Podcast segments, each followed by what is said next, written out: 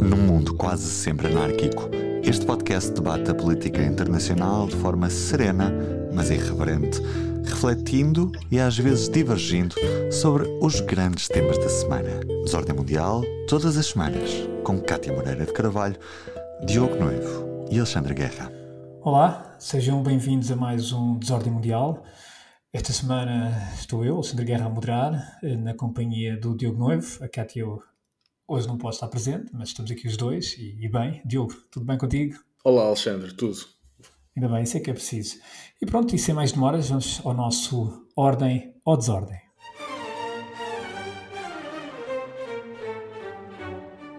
Diogo, esta semana, ordem ou desordem?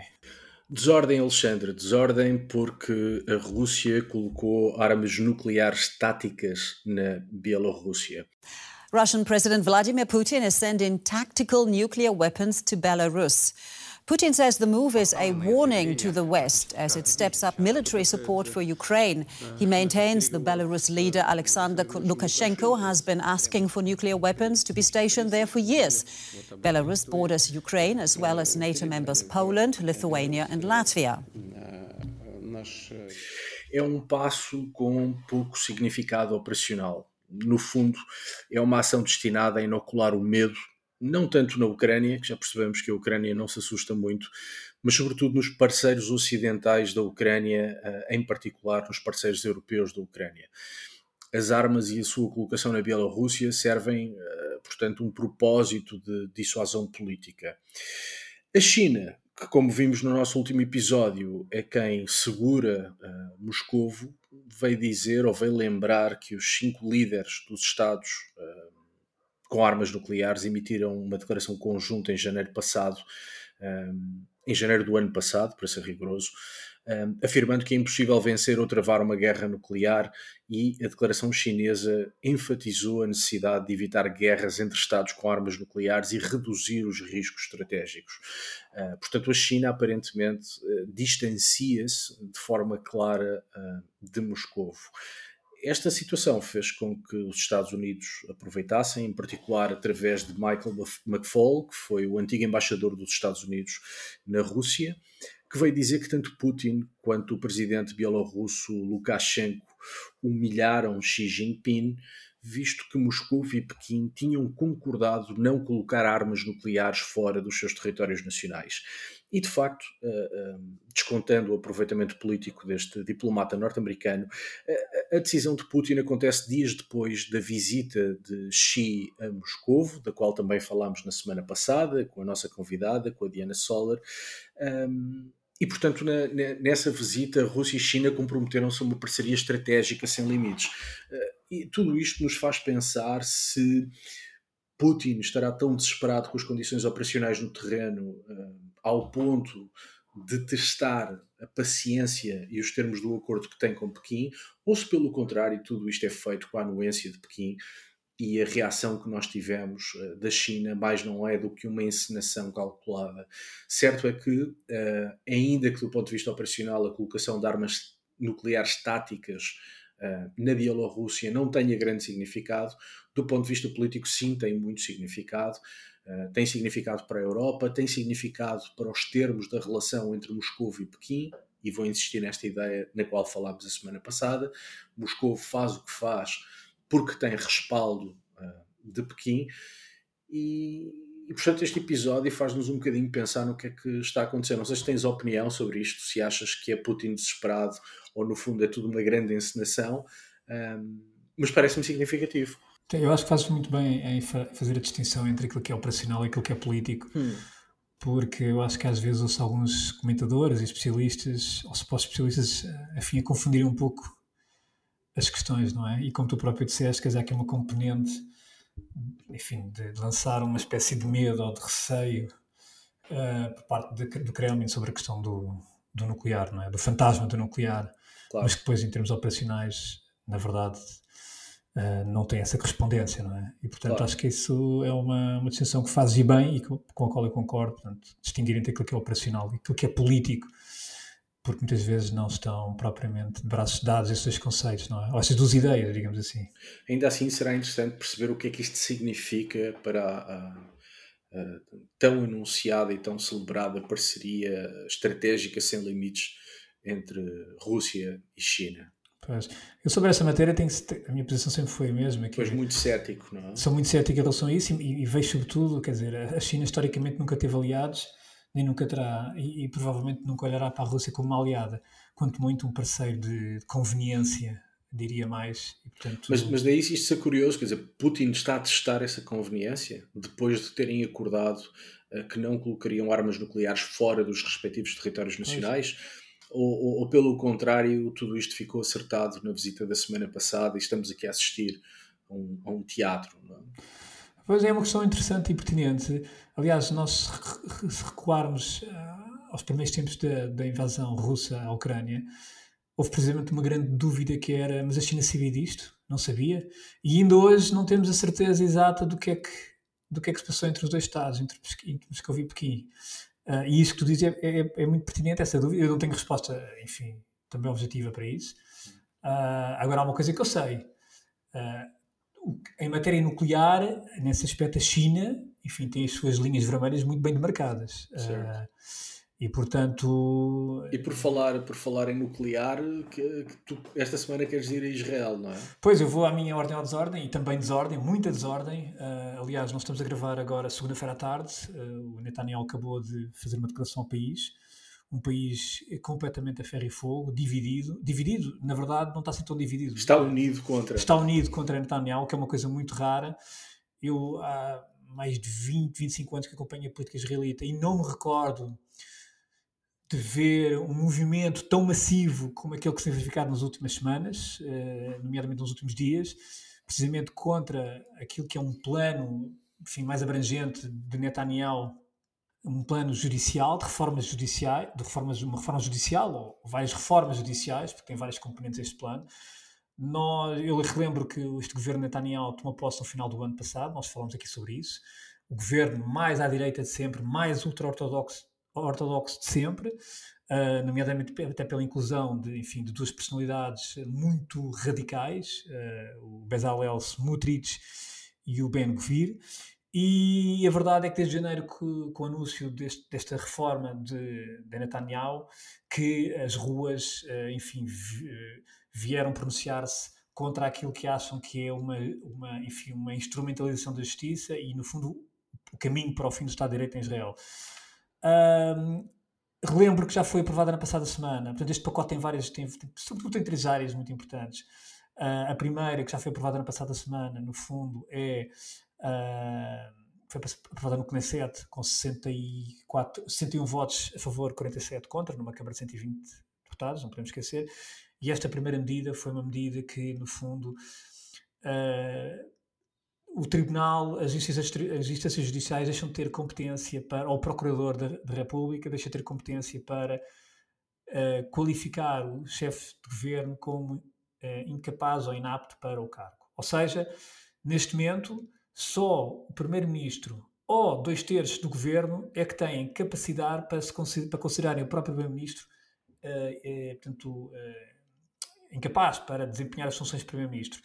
Isto é visto, ou seja, seja por questões físicas, por questões mentais, portanto, fica nas mãos do governo essa capacidade. Claramente é contornar e, portanto, e passar por cima daquilo que é que são, digamos, uh, as funções da justiça e, e, das, e, das, instâncias judiciais. Essa medida já foi aprovada, mas uh, havia mais no, no pacote, nomeadamente uh, a medida que permite que o governo nomeie juízes, que uh, substitua juízes, e a outra medida também que, no fundo, permite ao Parlamento contornar uma série de decisões judiciais. Ora, estas duas medidas do pacote, do, do pacote mais menos ainda estão para ser aprovadas.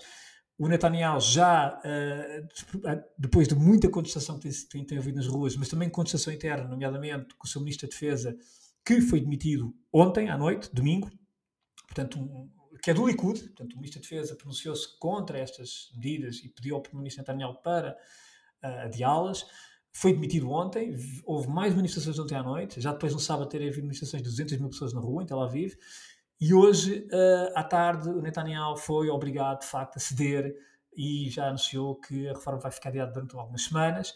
É preciso também ver que este adiamento foi acordado com o seu parceiro de coligação, o Ben Gvir, portanto, que é um, é um, enfim, é um dos elementos do, deste governo de coligação mais radical que há, e uh, o próprio Ben Gvir tinha e tem defendido esta lei, esta reforma. Aliás, ele próprio defendeu a demissão do, do Ministro da Defesa, mas, entretanto, uh, já conseguiu uma contrapartida muito importante porque Netanyahu uh, acordou a criação de uma espécie de Guarda Nacional para ser atribuída ao Ben Gvir. O Ben Gvir é preciso ver que neste momento tem a pasta da Segurança Nacional, portanto, muito importante. E vai também agora ficar com uma nova força, que muitos dizem que será uma, uma espécie de, digamos, de, de, de milícia ou de corpo mercenário do próprio Ben Gvir, que de facto é uma personagem muito radical, ultra-ortodoxo, colono, nós aqui já falámos sobre ele, e portanto eu estou muito preocupado com o que se passa em Israel, nunca vi de facto em 20, 25 anos uh, este movimento contestatário e sobretudo uh, o rumo que o governo Likud de direita está a tomar, Uh, em nenhum momento da história de Israel, sobretudo com os seus primeiros ministros de Likud, enfim, tivemos Menachem Begin, Isaac Shamir, mesmo Ariel Sharon, antes de ter saído do Likud, mesmo Ariel Sharon, que era um falcão, nunca ousou ir tão longe, portanto, neste tipo de reformas. E muitos dizem, e com alguma razão, que Netanyahu, que está a braços com vários processos judiciais, que uma das razões também por, por, por, implementar estas reformas, sob a desculpa de que, de facto, há uma espécie de judicialização da política, é o argumento que o Netanyahu dá, dá mas a verdade é que muitos uh, também dizem que estas reformas, ou esta tentativa de reforma, é precisamente para Netanyahu salvar o seu, enfim, a sua vida política, digamos assim, e, mas a verdade é que Israel está numa situação muito, muito complicada de que não há memória, efetivamente. Portanto, não sei se tu tens acompanhado também, Diogo, estas... Sim, não, de facto também não tenho, como tu, não tenho memória de nada assim mesmo. Falaste há bocadinho do Begin, o Begin foi o líder carismático de uma das uh, primeiras, se não a primeira organização terrorista Exatamente. moderna, o Irgun, uh, que de resto inspirou uma série de organizações terroristas depois e, portanto, não era propriamente uma pessoa ultra moderada, uh, mas não há memória de nada assim, um, e subscrevo aquilo que disseste, Sim, mas também digo, quando... também digo que aquilo que estamos a assistir em Israel naquela região só pode acontecer em Israel. É? Porque é o único país uh, que há uma democracia, onde existe patronato livre e independente, onde existem sindicatos livres Aliás, e independentes, certo, certo. onde as pessoas podem ir à rua para protestar contra o poder sem correrem o risco de ser assassinadas, coisa que, por exemplo, não acontece nos demais países da, Mas, da oh, região. sim, sim. E, e o próprio Ministro da Defesa, repara que tu tens uma coisa que é interessante, isso também, até trazendo uma comparação para Portugal, tu tens membros do próprio governo e neste caso o Ministro da Defesa, que ontem se pronunciou sobre isto, o Yorav, Yorav Galant, que é do Likud, portanto, o partido do Netanyahu, onde ele foi acérrimo crítico do Netanyahu e pagou, ou seja, foi demitido, mas assumiu essa crítica. Ele próprio disse que as forças de segurança israelitas estão muito zangadas e revoltadas com a própria posição de Netanyahu. Portanto, neste momento há, uma, há, uma, há um descontentamento quase generalizado, mesmo em alguns setores ortodoxos, alguns rabis, alguns, alguns partidos mais religiosos, porque, estão, porque veem que Netanyahu está a meter em causa um princípio basilar que nunca nenhum governo de direito ou conservador ousou sequer, eh, portanto, sequer fazê-lo, não é? E, portanto, Netanyahu está a passar eh, fronteiras e está a, a não, e é com certeza, e é com certeza gravíssimo e que, e que justifica uh, toda a mobilização popular à qual temos assistido, mas, de facto, naquela região só podemos assistir claro, a isto em Israel, claro, não? É? Claro. Não, que é o único sítio claro. onde existe liberdade, direitos, liberdades e garantias para, claro, sem dúvida, para que isto aconteça. Sem dúvida, e tu há pouco falaste nos, nos sindicatos. Hoje, segunda-feira... Os sindicatos e patronatos também. Sim, sim. O, o, o, aeroporto Ben Gurion cancelou, precisamente pela mobilização dos sindicatos, cancelou portanto, toda a sua atividade, partidas e, e, e chegadas. Os dois principais portos de Israel, quer em Haifa no norte, quer o de Ashdod no sul, foi também, uh, portanto, ficou também parado, precisamente pela mobilização dos sindicatos, e é aquilo que tu dizes, efetivamente Israel é uma sociedade que tem uma, uma, uma, natureza democrática muito viva e tem forças vivas dentro da própria sociedade israelita, que é, que é uma sociedade que tem muito... E, e as próprias instituições do Estado são democráticas, no sentido em que as pessoas podem manifestar sem com isso esperar qualquer represália ou qualquer limitação do, do exercício da sua liberdade. Sim. Mas também por isso... É? Exatamente, mas portanto por isso também da esquerda à direita estas medidas que o Netanyahu claro, claro. está a querer levar por diante estão também a causar muito desconforto, quer da direita à esquerda, da esquerda à direita. E, portanto, isso de facto vamos acompanhar uh, as próximas semanas. Uh, e pronto, uh, vamos então ao nosso ponto de ordem. Order! Order!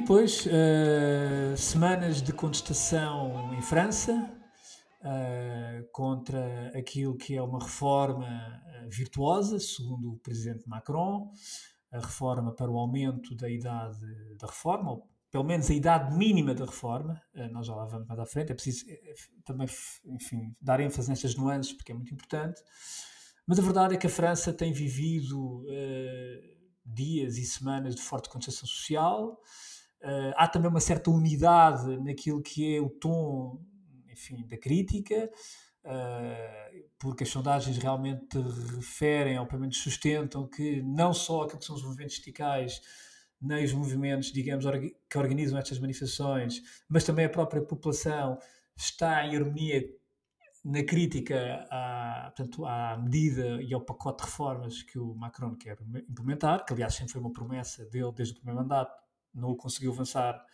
no primeiro mandato e agora liberto já das, da, enfim, da responsabilidade de uma reeleição no segundo mandato, está, enfim, uh, a concretizar aquilo que ele considera uma missão, no fundo, uh, e, e, e, e, portanto, hoje, segunda-feira, Uh, há uma nova ronda de, portanto, começou uma nova ronda de negociações que se deverá prolongar pelas próximas semanas, envolvendo Macron, a sua primeira-ministra Elisabeth Borne e uh, parceiros, organizações, portanto, para ver se há um desbloqueio nesta, nesta, enfim, nesta, neste processo que Macron já disse que não vai uh, abdicar. Uh, isto leva-nos a uma, enfim, a uma questão, uh, não, não entrando aqui nas questões mais técnicas da, da, do que está em causa, talvez mais à frente falaremos um bocadinho sobre isto, mas, acima de tudo, queria lançar-te aqui uma, uma provocação, Diogo, que é, uh, enfim, partir do princípio que uh, há aqui uma certa bondade uh, na, na, na, na, reforma de, portanto, de Macron, onde no fundo quer aumentar a idade mínima de 62 anos para 64, num país que é muito generoso naquilo que é o seu sistema de pensões e naquilo que Bom, de um modo geral, é muito generoso em tudo quanto Exato, é era isso, que eu, era, isso que, era isso que eu ia dizer. Extraordinariamente generoso. Exatamente. E sabendo também nós que uh, a esperança de vida tem aumentado, as cidades, as cidades, as europeias, não só, mas europeias, estão a envelhecer a um ritmo vertiginoso, sabendo nós também que uh, o, o, sistema de segurança social é finito uh, e tem, e tem, e tem e, digamos, e não é, não é, é tem, tem suas limitações. Uh, e as pensões em França consomem mais ou menos 14% do PIB, o que, se não me falha a memória, é mais do que a média um, da OCDE. Claro. E eu, eu, ou seja, perante isto tudo, uh, e, e, assumindo que o príncipe, o príncipe aqui o presidente Macron, que, portanto, tem, que está tá, tá certo da sua bondade, Uh, tu achas que estamos perante aquilo que o próprio Jean-Jacques Rousseau, eu acho que estava a ler uma coisa dele, quer dizer, e foste buscar Rousseau, que iluminou, que, que inspirou, um, um, dos que inspirou o iluminismo, ou seja, que estamos perante aquilo que é, ou seja, uma, ideias que, que, são impossíveis, boas ideias e virtuosas que são impossíveis de traduzir na linguagem do povo. Ou seja, o povo não, uh, não consegue, uh, o povo quer, enfim, quer sempre o seu bem, mas por vezes uh, nem sempre o vê. Eu, eu tenho alguma dificuldade isto, isto sempre em falar em, em povo. Aqui algumas isso... ideias. Claro, claro, mas estamos em França. Não, é isso. Eu ia te dizer que. É, a soberania popular. E, portanto... Não, eu ia te dizer que é mais fácil subir ou escalar o Everest sem oxigênio do que reformar França. França é irreformável, uh, tem uma longa tradição de, de, de reação a todo e qualquer tipo de reforma. E, portanto, o que estamos é a ver em França não é propriamente uma novidade, não é, não é uma claro. coisa inédita. Claro. Um, eu, eu, se calhar, começo pelo princípio. As pessoas estão, estão a manifestar o seu descontentamento de forma, do meu ponto de vista, que já ultrapassou várias linhas vermelhas.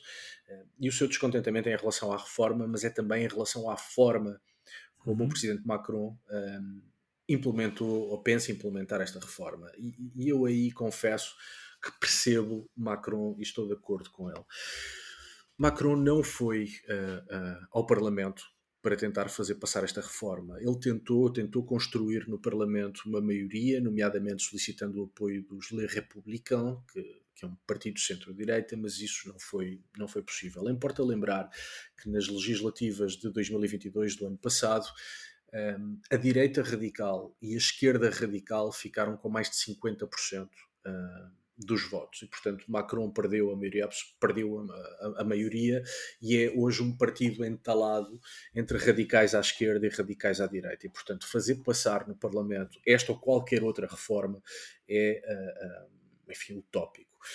E, e, Macron então deitou mão de um artigo da Constituição uh, que permite ao governo forçar a aprovação de um projeto de lei sem votação a menos que o Parlamento aprove uma moção de censura e, portanto, foi isso que Macron fez. Neste caso, até foram duas moções de censura, Sim. ambas falharam, uma por muito pouco, por apenas nove votos, uma margem estreita que tanto a direita radical como a esquerda radical usaram para diminuir a autoridade de Macron.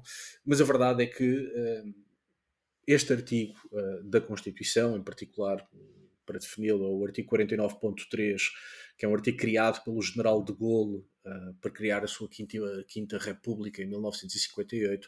Uh, e, e, o de Gaulle, quando, quando pensou neste artigo, teve como objetivo evitar bloqueios parlamentares a leis importantes, ou, se preferires, para que os interesses paroquiais de curto prazo dos partidos não se sobreponham aos interesses e às necessidades do país. Este artigo 49.3 já foi usado mais de uma centena de vezes e, é portanto, é não é uma coisa. Só o ano passado, rara. a primeira-ministra francesa parece que usou isto mais de 10 vezes ou 11 vezes. Certo, também. certo. E, portanto, ao contrário do que dizem muitos manifestantes, sobretudo os radicais de direita e os radicais de esquerda, eh, a forma como esta reforma eh, está a ser aprovada não é eh, antidemocrática, de resto, resulta da Constituição Francesa e resulta de um artigo da Constituição que já foi usado várias vezes. E o não ir ao Parlamento? Pois com certeza, se nós olharmos para a composição do Parlamento francês, basta pensar que os dois grandes partidos franceses, uh, quer o principal partido de centro-esquerda, quer o principal partido de centro-direita, os dois partidos que deram à França todos os presidentes até Macron, esses dois partidos juntos hoje valem 7% quem realmente tem peso uh, no Parlamento francês é a direita radical e a esquerda radical. E, portanto, percebo que para governar uh, e para tentar fazer qualquer coisa, o Parlamento seja cada vez mais um sítio tu... muito difícil de navegar. Claro, mas, oh, Diogo, eu aqui fazendo agora um bocadinho o papel de, de advogado do diabo, é como eu, eu olhando eu, eu, para, para aquilo que é a França e para aquilo que é a medida do Macron, eu vejo racionalidade, portanto, vejo, vejo bom senso, uh, apesar de tudo. Uh, mas fazendo aqui um bocadinho também o advogado aqui da rua, digamos assim, da, da rua parisiense, da rua francesa, da rua, da rua revolucionária. Uh, não achas também que o, o, uso desse, desse artigo e, no, e, e, na, e, na, verdade numa, numa reforma tão importante como esta que não devia ser realmente, não devia passar obrigatoriamente pelo Parlamento, ou seja, não, não devia ter o, o, respaldo parlamentar. Não, não Esta acho. é a minha questão. Uh... Bom, e a, e, a, minha resposta naturalmente só me vincula a mim, nem podia ser de outra claro. maneira. Mas não acho, acho, acho que o Parlamento francês, sobretudo desde as legislativas de 2022, se tornou um sítio infrequentável, uhum. quer pelos radicais à esquerda, quer pelos radicais à direita. Uh, os parlamentos exigem para legislar sobre a matéria de Estado.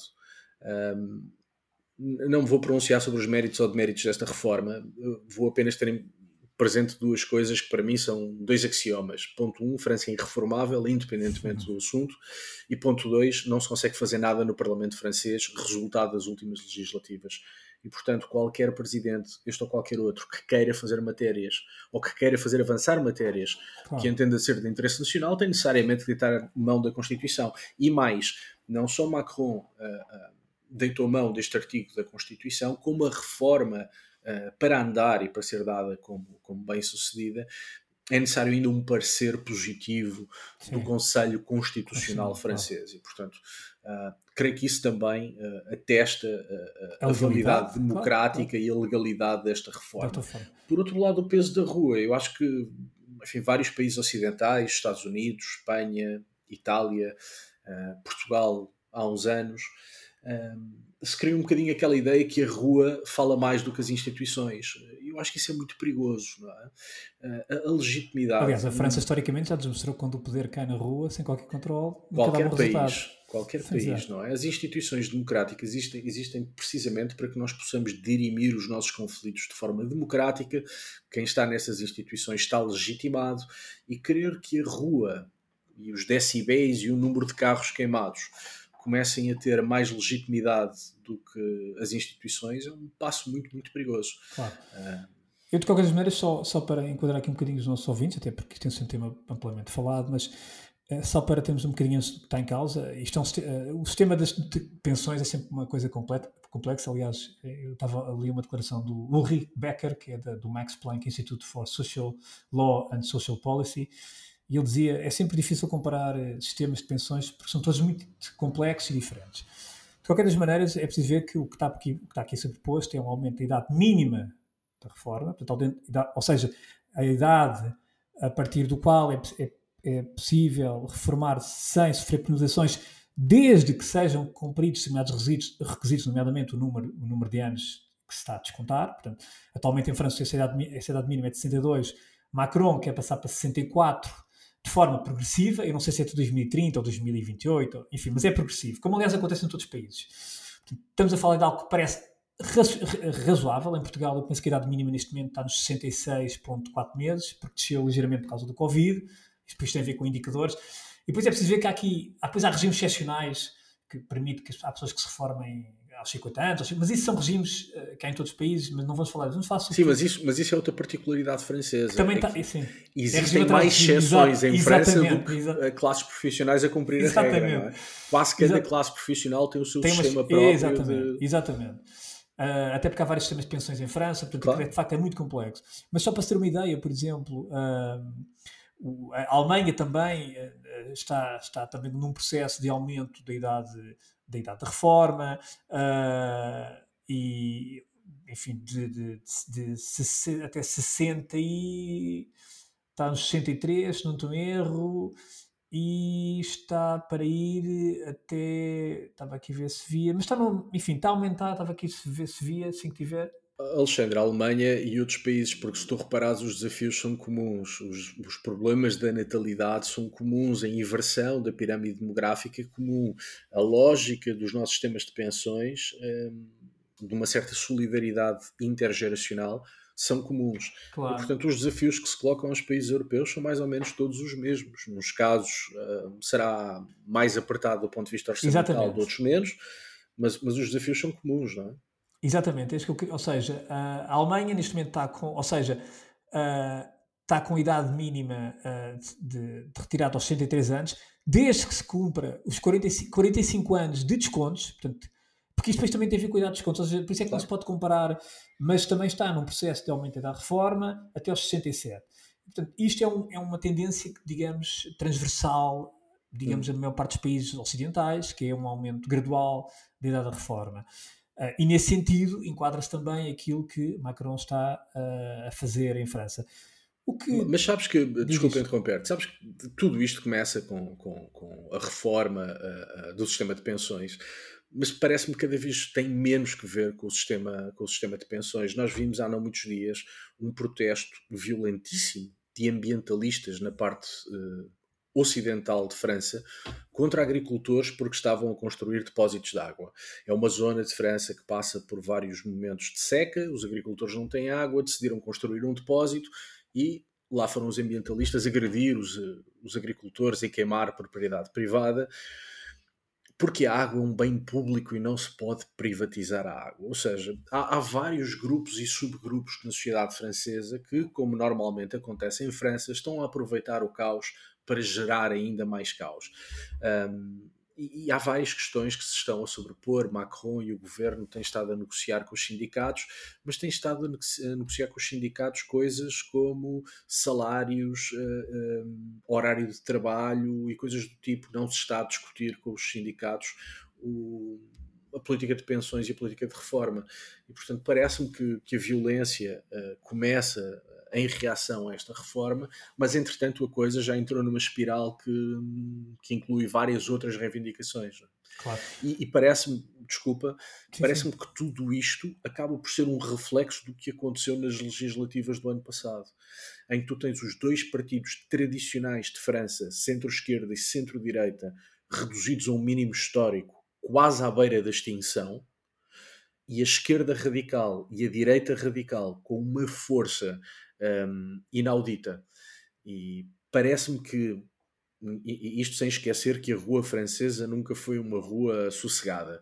Certo. Mas mesmo tendo em conta que a França tem uma longa tradição de protestos de rua e de violência de rua, um, tudo isto me cheira a, a, a, um certo reflexo do resultado das legislativas do ano passado. Portanto, estamos a ver na prática o que acontece uh, quando o poder legislativo fica na mão de radicais.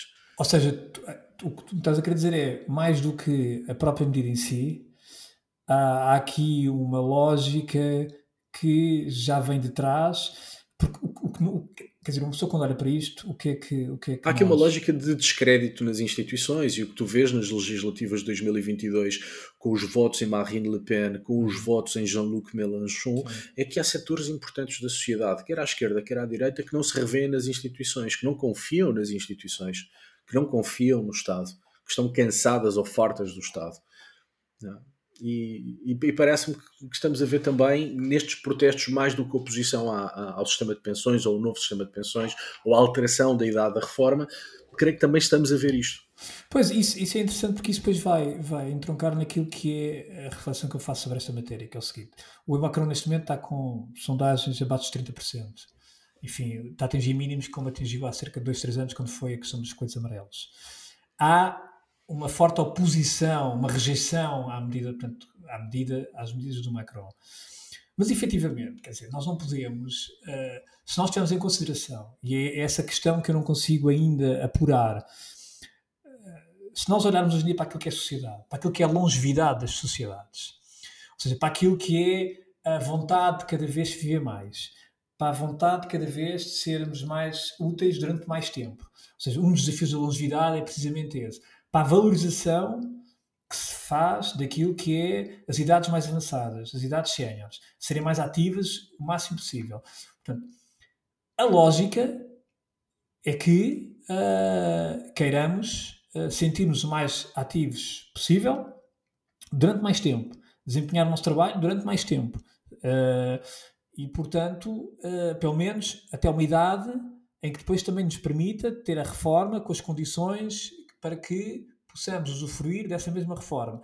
Mas a verdade é que um dos grandes debates hoje em dia que tem na sociedade é precisamente a questão da longevidade e a questão de, de, de enfim, de, da importância de também valorizar a experiência, a, o trabalho das pessoas mais velhas, etc, etc. E, e, mas isto não, ou seja, mas isto não entra em contradição com aquilo que é a posição dos franceses, ou também, maioritariamente dos franceses. Ou seja, nós queremos deixar trabalhar o mais cedo possível, Uh, e tudo o que tem a ver com prolongamento daquilo que é a idade ativa uh, de um cidadão, nós somos contra. Ora, isso parece entrar em contradição com aquilo que, é, que se pretende para.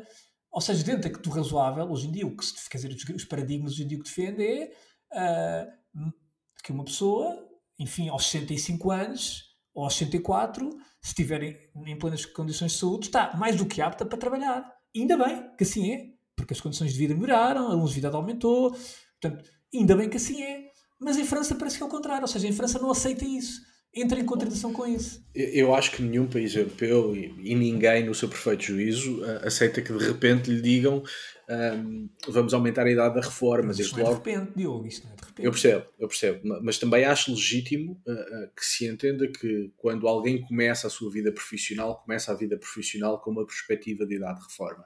Claro. Alterar as regras a meio do jogo, porque é disso que estamos a falar também, é algo que me parece mais do que normal. Um, que gera insatisfação e que, e que faça com que muita gente não o aceite. Mas insatisfação eu até percebo que possa gerar. Certo. Insatisfação é uma coisa. Mas a verdade é que este tipo de reação. Sim, mas estamos em França. A França é Exato. é normal. Uh, eu recordo-me, já não sei, Alexandre, se me consegues ajudar, aqui há uns anos em Portugal nós ficámos sem combustível nas bombas de Sim. combustível porque houve uma greve Sim. ou um bloqueio das distribuidoras.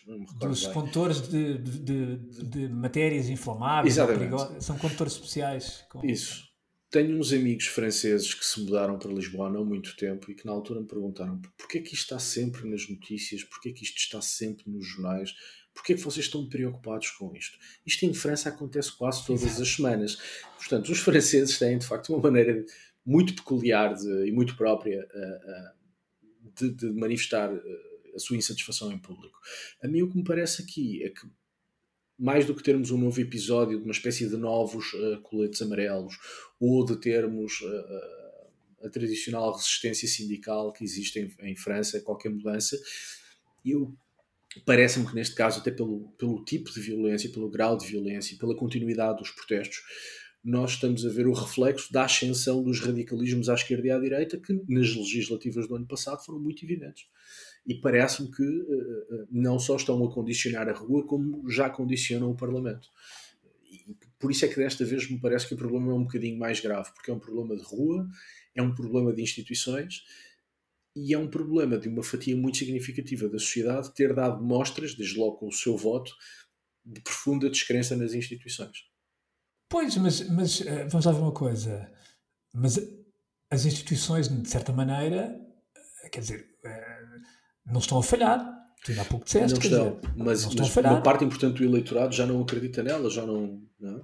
É, é, um bocadinho isso que está na base de, de, da ascensão. O Gideon Rapman, nós falámos aqui do uhum. livro dele, da ascensão dos homens fortes. Um, o que é comum a, a, a Trump, ao Brexit, um, ao Recep Tayyip Erdogan um, na Turquia, até certo ponto a Orban na Hungria, é que capitalizam muito, muito voto que não, não é apenas estarem satisfeitos com os partidos do costume, é estarem satisfeitos com os termos do regime, a forma como o regime funciona.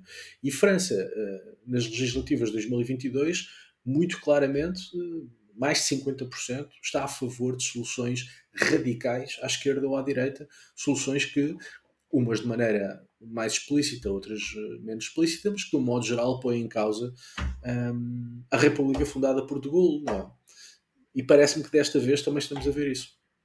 Portanto, tu achas que a rua, de certa maneira, também está a ser inflamada não só pelos sindicatos, uh, também pelos sindicatos, por movimentos que estão organizados, até digo até mais jovem. Nem digo mas... isso, talvez. Uh, estou apenas a dizer é que uh, aquilo que nós vimos expresso o ano passado, Sim, está voto em urna, agora está a expressar-se na rua.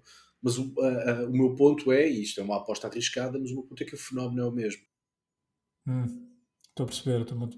O que ajudaria a explicar a minha dúvida, que é, ou seja, por um lado há uma, há uma, quer dizer, objetivamente e racionalmente aquilo que o, Macron propõe, eu acho que qualquer pessoa de boa fé e, e que esteja, enfim, a fazer um exercício uh, construtivo percebe, quer dizer, o alcance da medida, não é? Que, aliás, na França não é única nesse exercício, mas por outro lado, é, voltamos àquilo que eu digo, quer dizer, ou seja, há uma rejeição absoluta por aquilo que parece ser um óbvio.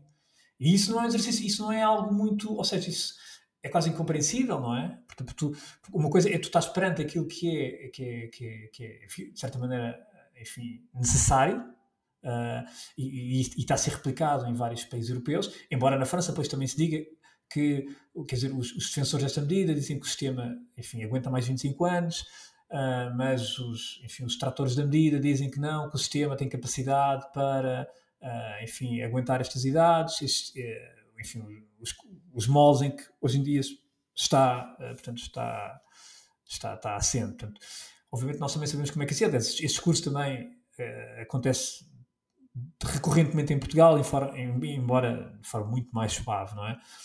Agora, uh, aquilo que tu dizes, de facto, pode ajudar a explicar uh, uma certa incompreensão naquilo que é a necessidade e uma medida que eu considero, apesar de tudo, virtuosa do próprio Macron. Portanto, acho que o príncipe, neste caso, está a ter uma medida no interesse geral, o bem comum, mas parece-me que, por um lado, há uma incapacidade, propositada ou não, do povo em interpretar ou saber ler aquilo que é uma, uma lei.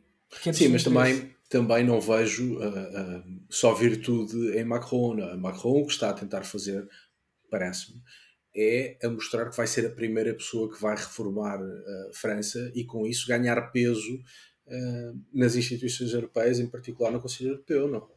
Acho que Macron está aqui, uh, sabendo a Europa, o estado em que está a França e a forma como está o equilíbrio de poderes entre os vários partidos. Macron está a dizer: eu não tenho maioria, mas tenho discernimento, a coragem, a valentia para fazer reformas que vão ao encontro de, de, de muitos dos objetivos um, da Comissão Europeia e de ter contas certas, as famosas contas certas. Por isso também parece que Macron faz isto não só porque entende que é necessário, mas faz isto também para ficar. Eh, bom, a história se calhar um dia se vai preocupar com ela, mas para já para ganhar algum gravitas, algum, algum poder uh, das negociações europeias. Sim, eu nunca mais me esqueço quando o Macron, quer dizer, o Macron quando chega à presidência da França, sucede a François Hollande, o, o presidente da, da Scooter, que ia ter com a sua...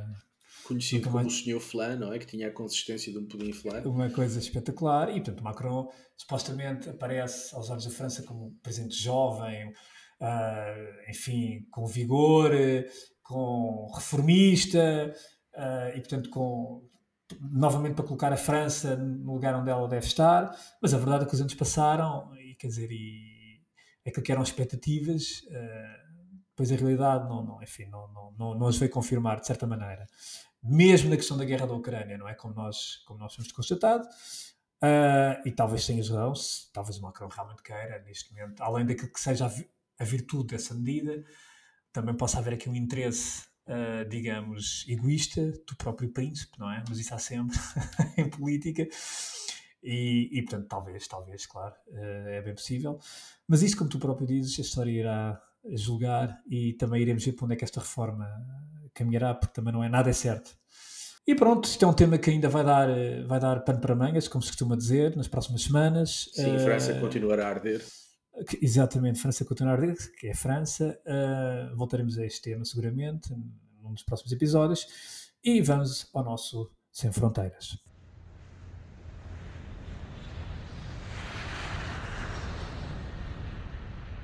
Diogo, Sem Fronteiras, o que é que traz esta semana? Olha, trago um livro uh, de um autor do qual já falámos muito. Aliás, a última vez que falámos dele, creio que foste tu até. O autor é Fernando Aramburu. Uhum. Da última vez tu trouxeste Os Andorilhões, Sim. que é o último livro uh, publicado dele em, em, em, língua portuguesa. Mas ele em Espanha acaba de lançar um novo livro chamado, uh, vou dizer em português, Os Filhos da Fábula. Este livro é importante porque Fernando Aramburu regressa ao seu tema uh, e é o tema que marca quase toda a sua obra, que é a violência e o terrorismo no País Basco. Fernando Aramburu publicou em 2006 Os Peixes da, da Amargura, em 2012 publicou Os Anos Lentos, uh, um é um romance, outro é um, enfim, uma coletânea de contos sobre a violência e sobre o terrorismo no País Basco. Nestes dois livros, nós vemos o autor a ensaiar os personagens e as histórias que depois iriam desembocar no livro Pátria, que foi um êxito tremendo em Espanha, foi um êxito em Portugal, deu uma série de televisão bastante conhecida uh, da HBO, que creio que em Portugal também teve muita gente a vê-la.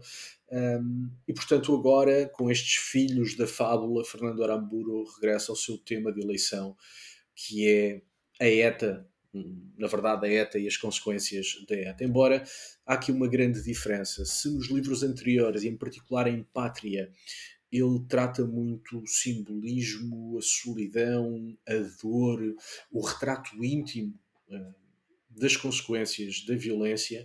Aqui entra num registro completamente diferente. É um registro bem humorado, jocoso, uh, às vezes até enfim, de alguma provocação, porque conta a história de dois rapazes uh, que decidem sair de Espanha, do País Basco Espanhol, para ir para a França para se juntarem à ETA.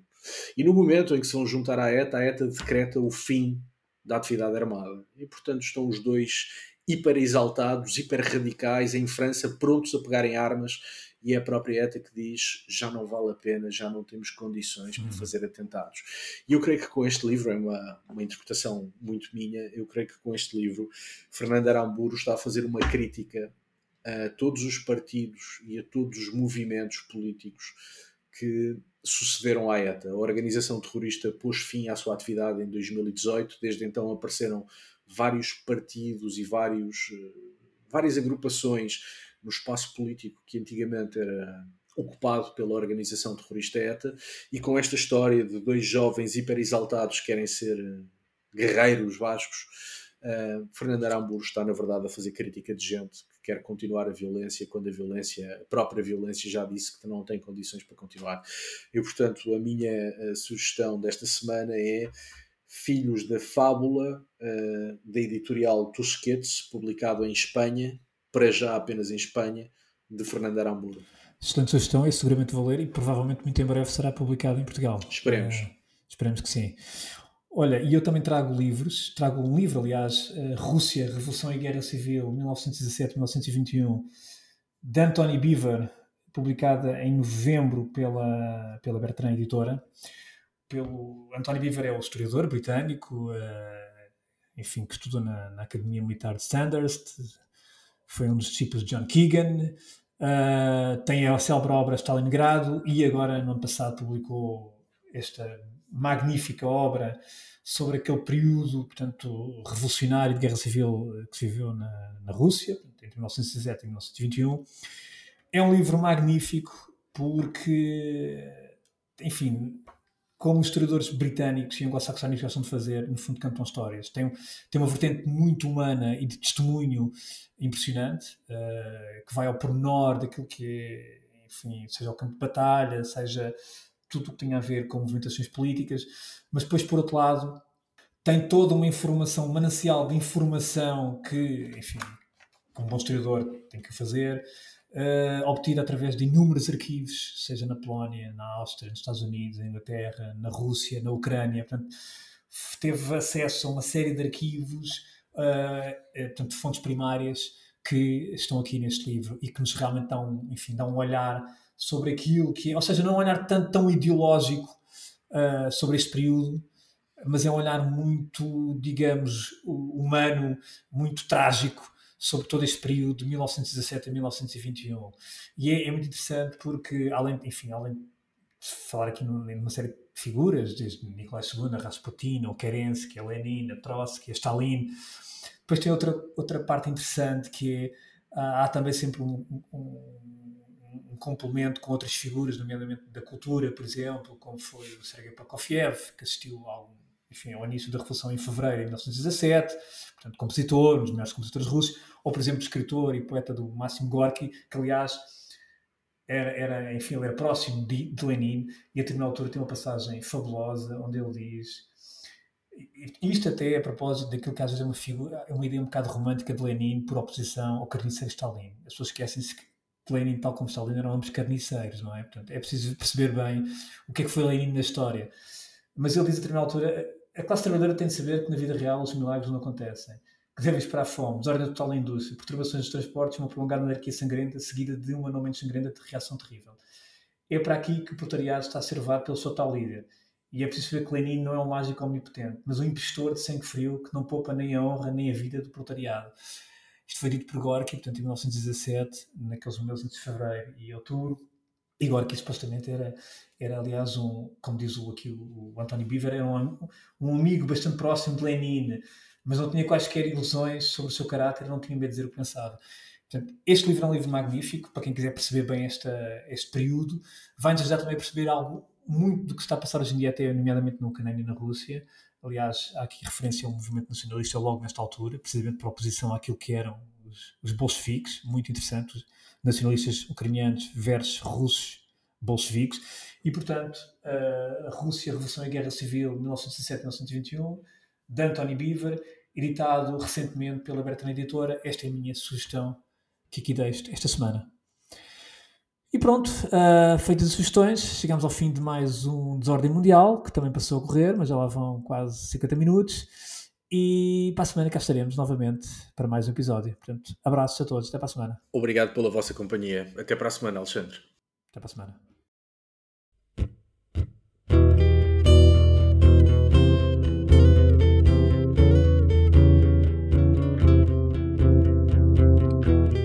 Pode voltar a ouvir este conhecer novos episódios em público.pt e na sua aplicação para podcasts.